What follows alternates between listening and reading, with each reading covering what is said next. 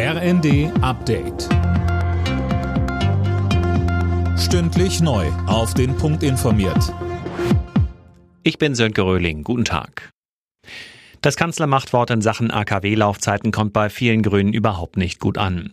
Ex-Umweltminister Trittin sieht die Ampelkoalition in ihren Grundfesten erschüttert und pocht auf den Koalitionsvertrag. Bei der CDU hat man dafür kein Verständnis, Jens Spahn sagte bei Welt TV. Wenn die Lage sich fundamental ändert, dann finde ich, muss auch Politik sich ändern.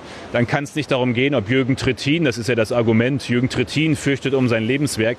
Sorry, darum geht es hier nicht. Wir haben absehbar im nächsten Winter eine noch größere Energiekrise. Wir werden die Gasspeicher nicht noch mal so füllen können wie für diesen Winter. Und deswegen auf Nummer sicher gehen, neue Brennelemente bestellen, damit wir gewappnet sind für mindestens mal zwei Winter.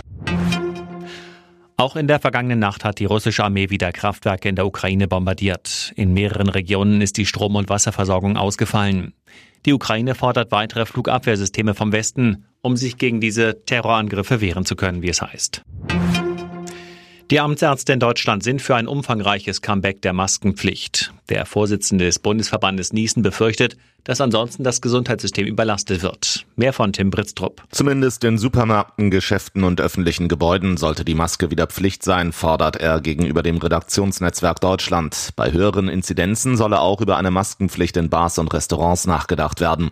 Auch die Schulen in Deutschland wollen in Sachen Corona klare Vorgaben. Die fehlen bislang, sagte der Chef des Deutschen Lehrerverbands Meidinger der Rheinischen Post. Er befürchtet in der Folge Schulschließungen wegen Personalmangel. Tag 2 beim Eurowings Pilotenstreik. Auch heute müssen sich Reisende wieder auf Ausfälle und Verspätungen einstellen.